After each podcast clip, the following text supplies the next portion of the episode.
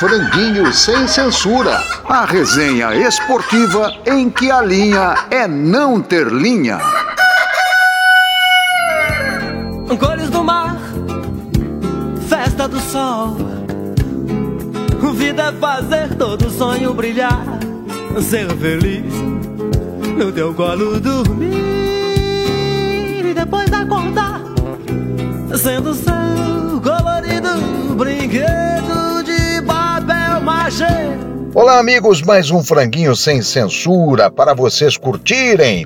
No programa de hoje, vamos falar do Campeonato Brasileiro de Vlamir Marques, o Pelé do basquete brasileiro. Luxemburgo é um técnico ultrapassado? Apostas no futebol já tem movimento para parar o campeonato.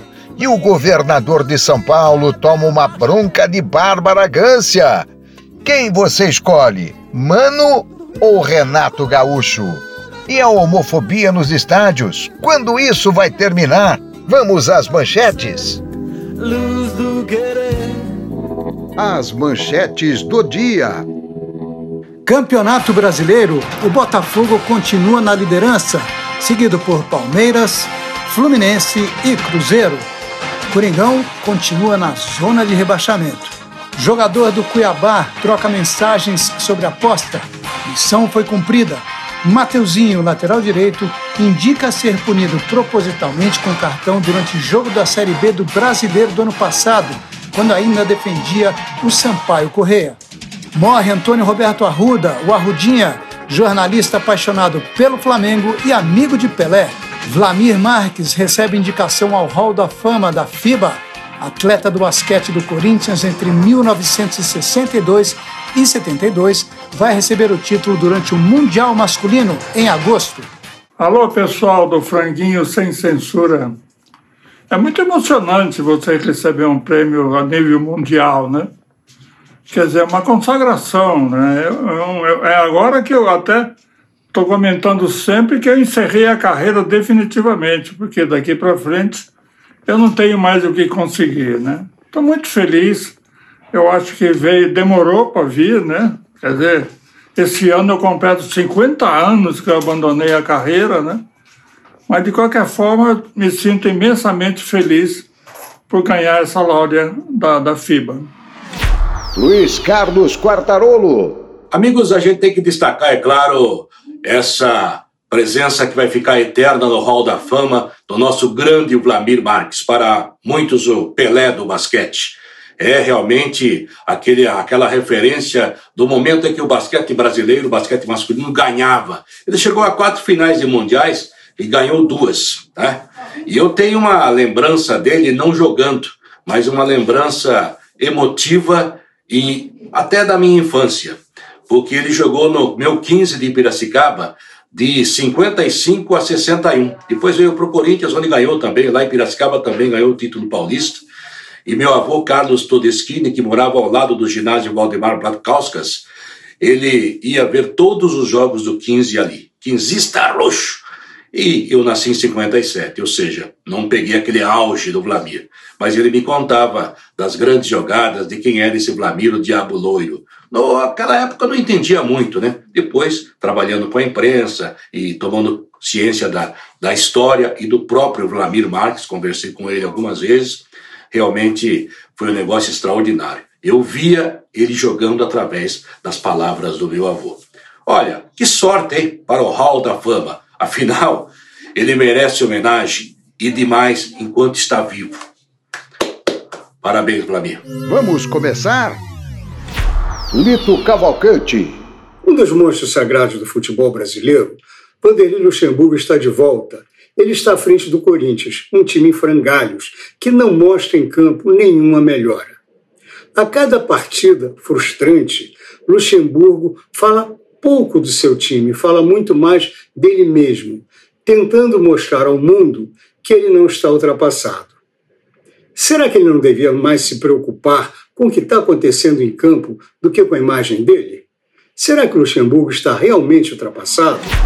Ailton Amalfi. Bom, pessoal, é claro que essa pergunta os, report... os repórteres fazem porque sabe que o, o Luxemburgo se irrita com isso. Eu, eu acho que é muito pesado dizer que ele está ultrapassado, mas eu acho que, no mínimo, é, é, ele, desde 2004, não consegue nenhum resultado relevante. Essa é a minha opinião. Porque desde 2004, quando ele ganhou com o Santos, ele foi para o Real Madrid, quis falar espanhol e foi aquele vexame. Pois ele pegou grandes clubes, ele pegou o Flamengo, ele pegou o Santos, ele pegou o Vasco, ele pegou o Fluminense, ele pegou o Grêmio, ele dirigiu o Palmeiras, ele dirigiu o Corinthians. É, e, e, eu acho que ele fica irritado porque alguma coisa nele está mal resolvida. Que, é, ou por ele não ter ganho uma Libertadores, ou por ele não ter ganho nenhum título internacional importante. Aí nessas entrevistas ele começa a falar um monte de números, acho que baixa o Ciro Gomes nele, é, é, um monte de números que ninguém pode comprovar na hora, que foi ele que fez tudo primeiro, que é. ele é um revolucionário. Eu acho que o ultrapassado é um pouco pesado, mas que de 2004 para cá ele não ganhou nada e ele teve é, bons elencos e bons salários, eu acho que é isso.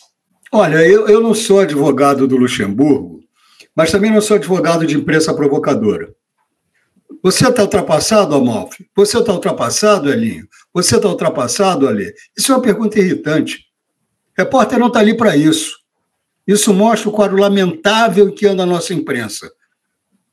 Eu não acho que seja uma pergunta que você faça para ninguém. Se ele venceu ou não venceu, é outro caso. É. Se bem que os, os times que, que, a gente já teve essa discussão de bastidores, né, Malfi?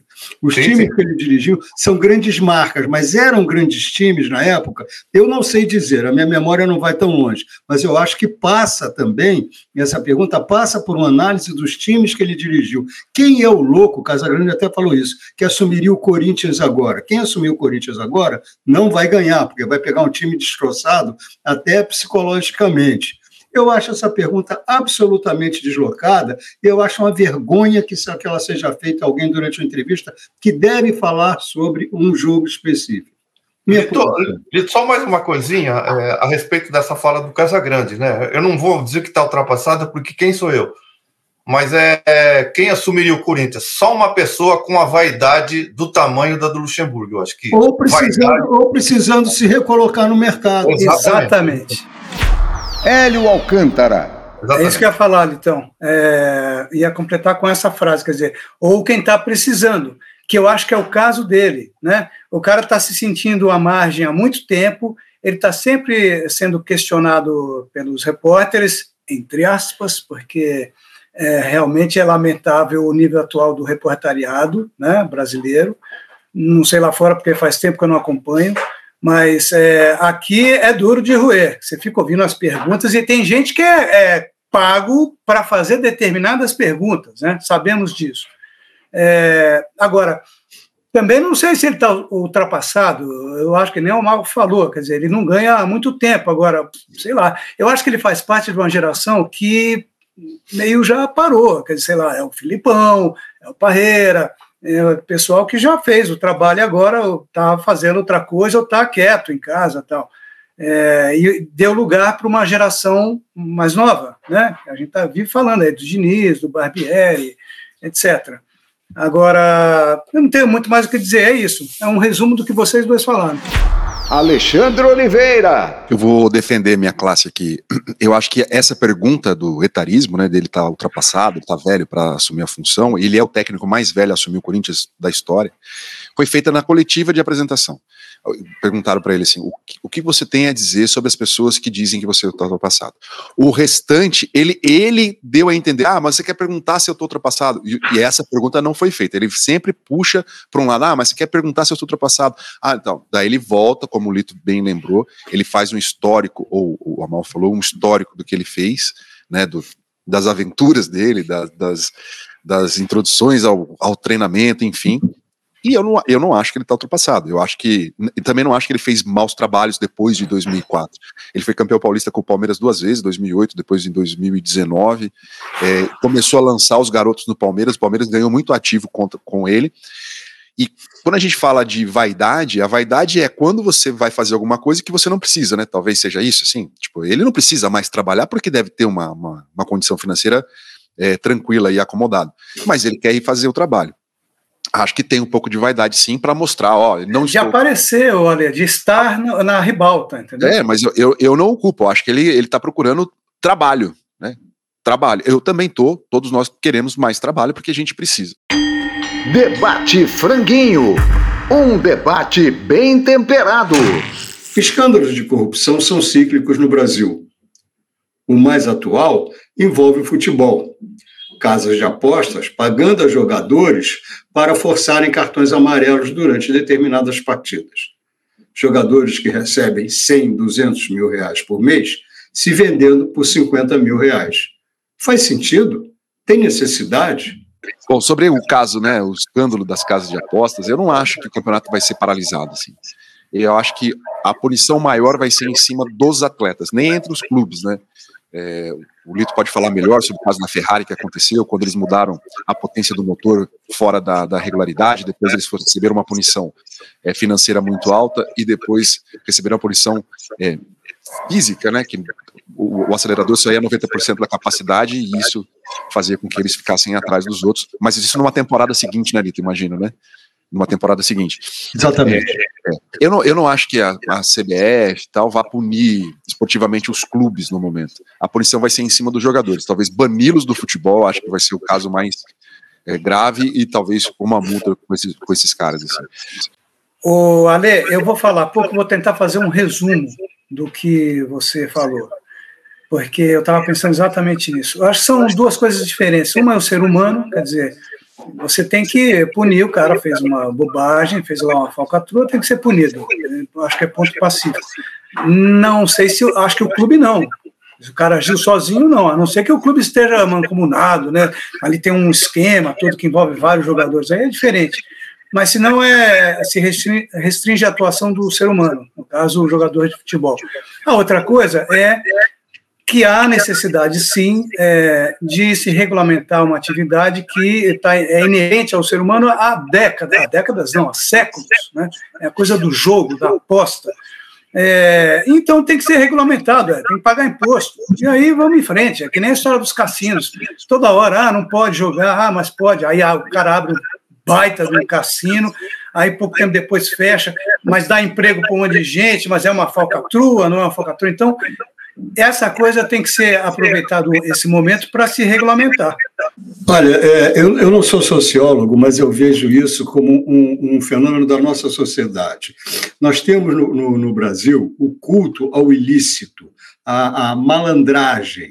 É o jogador que finge uma contusão, quando funciona, ele sai com aquele riso sardônico dele: sou eu o malandro, sou eu o esperto. Sabe? Aqui se cultua isso. Isso é um exemplo que vem de cima, gente. É. Não estou dizendo que eles não são culpados, eles são sim culpados, mas também tem que entender, tem que entender não, o que, o que ocasiona não tem que entender nada, tem que punir, punir, punir drasticamente para exemplificar, como bem colocou o Alê. Mas é, eles vivem num ambiente onde tudo é permitido, onde eles são tratados por meu craque, Dentro de campo se pode tudo. As agressões mais bárbaras são, são olhadas como naturais. Os assédios, as ofensas, é tudo natural. Então eles são acostumados, eles veem de baixo para cima, o que vem, eles olham de baixo para cima e veem a ilicitude comendo solta. Falou, tá falado, mas não devia. Sua Excelência Tarcísio Gomes de Freitas, governador do estado de São Paulo. O senhor sabe quem é a Dona Irã Barbosa? Paulo Vanzolini? Rita Lee? Qual o motivo que o fez negar a declarar luto oficial pela morte de Rita Lee? É sempre assim. O talento incomoda os medíocres. Bárbara Gância deu recado para o ilustre morador do Palácio dos Bandeirantes. Quero agradecer ao governador Tarcísio por ter se negado a declarar luta oficial no estado de São Paulo pela passagem da nossa Rita Lee. Nada teria enojado mais a rainha do rock do que receber uma homenagem oficial partindo de um milico de extrema direita, bolsonarista, retrógrado, sem nenhuma ligação com o nosso estado e, ainda por cima, com zero char. Obrigada, Tarcísio, de coração. par ou ímpar? Quem joga mais? Meus amigos, olha, Mano Menezes e Renato Gaúcho em bela disputa, hein? Renato é um fanfarrão, foi um jogador extraordinário. O Mano jogou muito pouco futebol e dizem que muito mal, inclusive, né? Mas ele arma, arma, bem as defesas. Ele e o Abel Ferreira brasileiro, que ele reclama com a arbitragem também, e já foi melhor, né? O Internacional tá caindo aí pelas tabelas, não tá jogando bem, não. E o Renato com o Grêmio idem, né? Entre os dois, eu fico com a seriedade do Mano ou com a fanfarronice do Renato Gaúcho. Bom, eu acho que o Renato dá melhores entrevistas. Algumas piegas, mas dá. Vou ficar com o Renato Gaúcho, até pelo que ele significou como jogador de futebol. Bom, a gente já falou aqui do Luxemburgo. Eu acho que o Franguinho hoje no vaidômetro, tá? O vaidômetro tá lá em cima, né? Luxem, Luxemburgo, Renato e Mano. Mas a, a, discussão aqui é Mano e Renato. Eu penso que o Renato ele é meio como um Nero, assim, quando, quando ele foi se enfiar uma daga no próprio peito ele acha que o mundo não existe sem ele, né? Ele falou que grande artista esse mundo vai perder, né? É, eu gosto mais do estilo do Mano. Acho que o Mano, às vezes, ele é mais irônico, mais sarcástico, e eu acho que é mais competente que o Renato. Eu prefiro o Mano. Primeiro porque ele fez grande trabalho no Corinthians. O corintiano falando, veja só. Invenção total aqui. Eu, eu já tive uma. Já houve uma época em que eu achava que o Renato deveria ter sido chamado para dirigir a seleção brasileira. Não faz muito tempo, foi quando ele ganhou lá com o Grêmio e tal, faz alguns anos já, né? Mas ali eu achava que ele estava bem encaixado. Depois eu não entendi, ele, não sei o quê, aí pediu a estátua, ganhou uma estátua no Grêmio. Ali eu já achei esquisito. O cara pediu uma estátua, pô, faz uma estátua para mim, porque eu mereço. Depois ele foi para o Flamengo, não aconteceu nada. É, então eu não sei. E o Mano, eu não sei. O Mano também não me diz muita coisa, viu, Amalfi? Eu acho que nenhum dos dois me, me emociona, não. Então você vota nulo? Eu voto em branco. É. que coisa feia. É, é, um Grenal, né? Hoje é um Grenal, né? Renato e Mano. Cara, pelos resultados, né? Acho que o, o, o Renato conseguiu mais resultados, né? Mais conquistas, eu acho, assim. É, foi campeão da Libertadores, né? O Mano conquistou a Copa do Brasil com o Corinthians, talvez estaduais, né? É, não me lembro de outro, outra grande conquista, assim. É difícil, é difícil. Eu, eu acho que na gestão, é, no macro, o Mano é melhor. Na gestão de vestiário, o Renato deve ser melhor, porque ele é né, mais boleiro e tal. E acho que na beira de campo fica ainda equilibrado, porque quando você tem um, um time melhor, que ele consegue render. Eu acho interessante que o Mano consegue montar equipes. É, ele pega um time vazio e monta uma equipe. Daí aquilo dá resultado e depois, com o tempo, ela se pede. O Renato ele demora mais para montar uma equipe. Quando ele monta uma equipe lá para frente, ele faz, né, um, começa um trabalho lá no meio do ano, lá por fim, aquilo começa da liga e começa a jogar bem. Eu acho que é muito isso. Nas escolhas, acho que prefiro a seriedade do Mano para escolher um ou outro, para não ficar no voto em branco, eu prefiro um humano mais sério, que é debochado também tal, mas eu acho que mais, mais para a parte é, mais. É malandro também, né? É, é. Ele é tem, malandro. Tem várias clássicas dele para quem acompanha tal, mas acho que você dá para confiar mais no que o Mano vai dizer do que com o Renato. Assim. Franguinho em alto e bom som. Fala Tonico Duarte. Aconteceu no século passado, no começo da administração Gloriette Treviso. A Joana, minha filha, veio morar com a gente. E ela era pequena ainda. A gente morava nas perdizes, a casa toca, rolava música o dia inteiro. E aí chegou um fim de semana, a Gloriette pintou com, com ingresso e falou: hoje a gente vai ver a Rita Lee. E a Joana era louca pela Rita Lee. E a gente foi. E terminou o show, tem aquele negócio, ah, vamos lá no, no camarim para falar e coisa e tal. E a gente foi. A Rita estava de cabelo cor de cenoura, abraçou a Joana, a Joana olhou para ela, extasiada, e falou assim: Rita ali, eu pensei que você fosse do reino da fantasia. Aí a Rita abraçou a Joana, apertou e falou para ela: Olha, eu sou e você é também. Foi a coisa mais bonita que eu ouvi nos últimos tempos. E ficaram abraçadas ali conversando. Aí chegou o Gilberto Gil. A Rita estava tão entusiasmada com aquele negócio, falou: oh, "Tá vendo a Joana aqui? Ela disse que pensou que eu era do reino da fantasia." E aí o Gil falou: "Mas ela é." Eu acho, só para completar aqui o, o ciclo Rita Lee, completar não, que ele não se completa nunca, que a Rita não é a, a, mais completa tradução de São Paulo. Eu acho que a mais completa tradução de São Paulo é a Hebe. E porque é esfuziante, milionária, confusa, generosa e cafona, exatamente como Sampa. Ah, eu também descobri no Reino da Fantasia que a Palmirinha foi embora umas horas antes da Rita Lee para esperá-la com uma bandeja de bolinho de chuva lá em cima. Bolinho de chuva fresquinho. E para terminar aqui, para lembrar vocês, nós estamos em maio. Agora, dia 22, que eu acho que é segunda-feira, é um dia consagrado, é o dia consagrado a Santa Rita, advogada dos impossíveis rogai por nós. A canja do franguinho. Aqui a boa música tem vez. Cores do mar, festa do sol, a vida é fazer, todo sonho brilha ser feliz. No teu colo dormir, depois acordar, sendo seu colorido brinquedo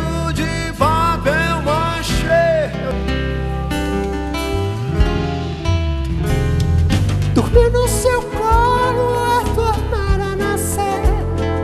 Violeta e azul Outro ser, luz do querer. Não vai desbotar O lilás quando uma seda cor de batom. Arco-íris crepotada vai desbotar. Brinquedo de papel machê. Agora sim eu quero ouvir, diga lá. Ai.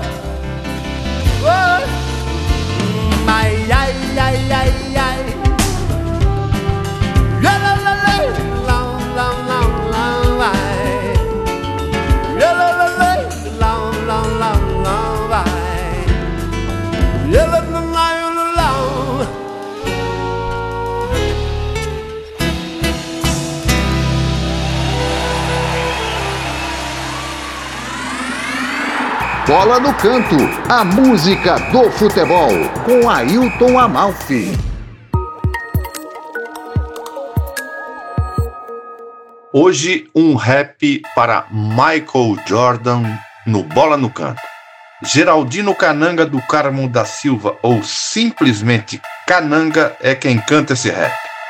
Yeah, narrador Canhanga, uh, player Taos, escuta aí, MJ, tamo junto, yes man, yeah. De Brooklyn, Nova York, direto pra high school. O king do basquete, mestre do Chicago Bulls. MJ from the barro pra lenda da NBA Minha carreira de sucesso desde a NCAA Motivo número um, draft em 84 Recrutado da Carolina pro time do Chicago Como um homem sem asas, pode voar assim tão alto Com capacidade impossível no único salto. Da linha de lance livre Pra cesta da enterrada, o ginásio levantou-se aplaudindo a minha jogada. Defensor da temporada, habilidade no ataque, melhor da modalidade estupendamente craque. Recordes e recordes como melhor pontuação. Meu nome no Hall da Fame da globalização. O cara do All-Star Game, Dream Team Space Jam. 23 na minha camisa, sou a lenda MJ.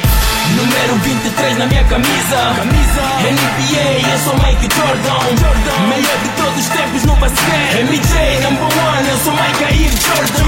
Cananga, que nasceu em 6 de março de 1983, na cidade de Lobito, província de Benguela, em Angola. Em 2005, Cananga adotou Porto Alegre como sua cidade e desde então vive por lá. Como hoje homenageamos Vlamir Marques, o Pelé do basquete brasileiro, vamos homenagear com Cananga o Pelé do basquete mundial Michael Jordan. Até que a mídia verdadeira fez manchete destacando que eu venci todas as barreiras. Número 1 um, NBA, o melhor de todos os tempos. Não é à toa que eu ganhei no Night Center Monumento. Deus com a bola na mão que voa como um avião. Nike Air Jordan tá nos pés e no coração. Um talento raro, sobrenatural. Michael Jordan, a lenda viva do basquetebol.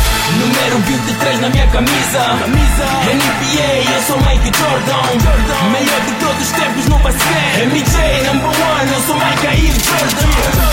Número 23 na minha camisa. camisa. NBA, eu sou o Michael Jordan. Jordan. Melhor de todos os tempos no basquete. MJ, number one, eu sou Mike Air Jordan.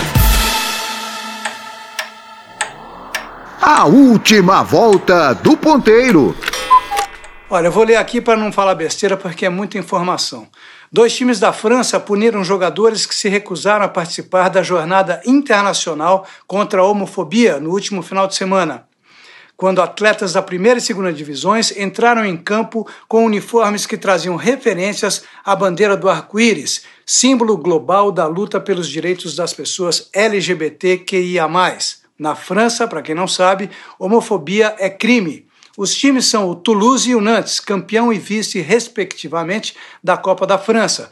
E os jogadores são o marroquino Zakaria Abuklau, o holandês de origem sérvia Said Omalit e o malês Moussa Diarra, do Toulouse. No Nantes foi o egípcio Mustafa Mohamed que se recusou a vestir o uniforme. Diante da repercussão negativa, os jogadores soltaram uma notinha, aquela coisa de sempre, não, não foi isso, tal, eu preciso, é, é preciso respeito também, pela minha opinião. E a ministra do Esporte, Amélie Odea Casterra, classificou o episódio como profundamente lamentável. Na segunda-feira, o Nantes anunciou que o Mohamed, o jogador do time, seria alvo de uma sanção financeira, mas não esportiva. Quer dizer, grana para punir o jogador. E aí, o que, que, vocês acham? Uma coisa que me chamou a atenção aí nessa explanação do Elinho é que esses quatro jogadores, nenhum é francês, natural da França. Eles, eles foram criados em sociedades menos abertas, é, menos atualizadas, enquanto na França, a França sempre foi a vanguarda do pensamento, principalmente do pensamento social, democrata. Agora, lamentável, Lamentável, porque eles não nasceram lá, mas eles estão lá. Eles já devem ter um grau de convívio para abrir mais o pensamento deles, para abrir mais a, a maneira com que se encara o mundo hoje em dia. Paguem por isso. Agora, como é que eles vão pagar? Punição pecuniária, dinheiro? Diz aí o, ao dito popular que o bolso é o órgão mais sensível do corpo humano. Mas você punir com um pedaço de pizza, não tem que ser exemplar. É, eu acho que essa cultura do homem com H é um negócio que vem de, de séculos e séculos e séculos e é difícil você quebrar com isso, né? Então, eu vou falar do caso do Corinthians, domingo, aí coloca no telão lá que qualquer, qualquer canto homofóbico é, é, é proibido ou, ou misoginia, esse tipo de coisa toda. Aí o, o clube no dia seguinte vem com aquela mensagem padrão de que. É, de que Faz uma nota, né? É, a mesma nota. Acho que deve ser Ctrl-C, Ctrl-V ali, né? É. Que eles devem fazer isso para colocar. E não resolve nada. O, o, o que acontece é que as pessoas é, têm que mudar a cabeça das pessoas, mas num sentido mais profundo porque a pessoa, quando abrir uma câmera, é claro que a pessoa vai dizer eu sou contra qualquer tipo de discriminação, mas na intimidade do confessionário, ou no botequim, o cara vai continuar fazendo a mesma coisa, entendeu? Ou no estádio de futebol. Ou no estádio de futebol, exatamente. Então, é que o Lito falou, muita grana, eu não sei se é só grana, ou cana, enfim, mas na intimidade do confessionário, a, a sociedade continua sendo muito racista, homofóbica, misógina, tudo isso. E voltamos ao quadro da impunidade, né, Amalfi? Exatamente. Exatamente. Vai lá, Lê. Ah, eu- é, primeiro sobre o- os jogadores da França. Acho uma idiotice, uma, uma pequenez gigantesca, né? Como se você fosse colocar uma, uma abraçadeira de arco-íris, quer dizer que você vai se tornar gay no dia seguinte, naquele instante. Cara, mesmo que exista lá uma cultura religiosa que fale muito, esses caras vieram de lá, principalmente, né, quem é do Islã, tem um holandês no meio que fica muito estranho ainda que a Holanda parece ser um país tão, tão para frente, enfim. Eu acho pobre, eu acho pobre, assim. Eu acho que quanto mais você incentivar o respeito partindo do futebol, né, partindo de quem é, tem um, um local de destaque, vai acabar ajudando toda a sociedade. Acho, acho. Sim. E só uma, só uma informação. É um holandês de origem sérvia, Said Armulic. Ah, mas ele tem um Said, né? Ele deve ter alguma coisa, mesmo sendo da série. Exatamente. Enfim, tem uma coisa é, É uma religiosa. coisa no- comum, né? Para os quatro, É. que o Romulito observou.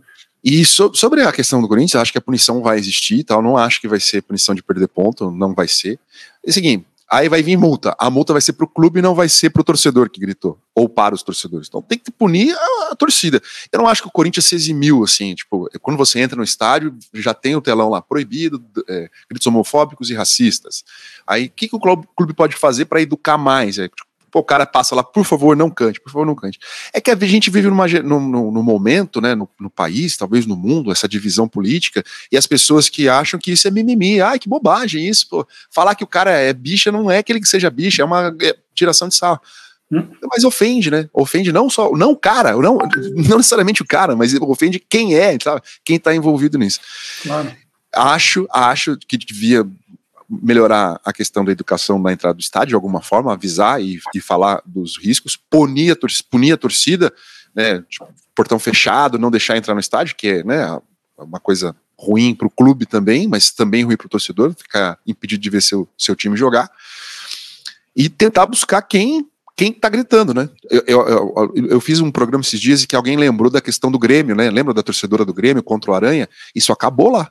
Acabou lá, porque o negócio foi muito feio. Isso acabou lá. Por mais que existam, podem existir no meio de qualquer torcida pessoas racistas, misóginas, homofóbicas, mas isso acaba sendo evitado, como o Lito vem dizendo desde o início do nosso franguinho aqui, é, não ter impunidade, né? punir severamente, que é a melhor forma, seja no bolso, né, ou, ou seja é, impedindo de fazer uma coisa que ele ame tanto, que é ver o clube jogar. No caso do Corinthians, no caso da torcida, desculpa, Aline, no caso da Imagina. eu acho que tem que ser punido é, e tem que, a- a- como aconteceu com o Grêmio, a própria torcida passa a vigiar, passa a coibir, porque ela sabe que aquilo, ele concorde ou não, mas aquilo vai prejudicar o time dele, que é o valor maior. Então, você pode continuar acreditando, mas cala a tua boca. É isso que tem que ser imposto. E só tem um jeito: é punir as torcidas, proibir as torcidas. Porque identificar, no caso do Grêmio, que o, que o Alê citou tão bem, se identificou facilmente a torcedora chamando o Aranha de macaco. Então, por que não vai se, se intimidar, é, se, se identificar quem cantou, quem, quem entoou esses cantos homofóbicos? É claro que existe, é claro que pode. Por favor, Amalfi. Oi, desculpe, Elito, só que a, a torcida, quando o time não está jogando bem, fala: se não jogar por amor, vai jogar por terror, né? Eu acho que tem que ser o contrário, bate na. na- Se vocês não, não respeitarem a lei por amor, que é o que a gente está falando aqui, vão respeitar por terror, que é o que o Ale falou. É, cana, é, multa pesada, perda de pontos, é, jogar com portões fechados. Se não respeitar a lei por amor, lei, lei, tem que ser por terror, que é o que eles fazem, né? É. Olha, eu só queria dizer o seguinte, que existem duas coisas que, eu, eh, que eu queria falar. Uma é a questão da punição, e eu lembro também o caso do Wallace do vôlei, que era uma punição ali, eu falei, nossa, agora vai funcionar, o cara ia ficar banido cinco anos, sei lá quanto tempo. É, e aí virou uma... Não aprende, né, Eli? 90 dias. É, a gente é esperançoso, né, Lito? Agora vai. Viva o ser humano. Imagina, mentira. Virou uma, uma punição de 90 dias. Mas que coisa linda! 90 dias, então façamos de novo. Vamos lá botar na, no, no, nas redes sociais do cara quem é que daria um tiro na cara do presidente. Se, se fosse o Bolsonaro, seria a mesma coisa. Não é porque é o Lula. Ele não pode fazer isso, pô. Você está falando de uma instituição, não é o Luiz Inácio nem o Jair Bolsonaro, é a instituição presidente da República. Ponto. Você não tem que fazer isso. E é, ficou claro que o cara não concorda né, com quem está no poder. Bom, aí ele fez isso, só tomou aquele susto, mas aí voltou, não, peraí, Wallace, que daqui a pouco a gente dá um jeito, tal, então virou 90 dias. Então, a questão da punição. A outra questão... Eli, é, você me permite uma parte? Claro, claro. Isso já pode servir de plataforma para ele se candidatar a deputado, hein? Ouça o que eu estou dizendo, não que tristeza, né? Que tristeza. E é, e é capaz de ser eleito. Bom, e a outra coisa, Lito, Amalfi e Ale, é, na questão de. Eu já ouvi o termo educação esportiva, né? Que tem que haver educação esportiva dentro dos estádios, papai nos ginásios, etc. Eu acho que é uma questão de educação, é, é a coisa ampla, é a educação do país. E eu estou falando de educação formal e informal, quer dizer, nós somos um país onde as crianças aprendem, as crianças aprendem a passar perna a simular, a enganar. Não estou dizendo que todo mundo, mas existe essa cultura, porque você não vai ser punido. Você, se você tiver um certo poder, você dá uma carteirada, você faz um acordo com quem vai julgar, no caso os juízes, tal. Então, infelizmente, eu acho que a gente ainda está vivendo isso. Agora, o Aleph citou um, o momento que a gente está vivendo, não só no país como no mundo. Eu acho que é agora a gente tem que aproveitar agora, porque é uma briga mesmo. E a gente tem que. É que nem a história do racismo, a mesma coisa. Tijolo por tijolo, todo dia é uma briga. E é assim. Eu acho que tem que ser assim. Chegamos ao final de mais um franguinho. Semana que vem voltamos. Até lá.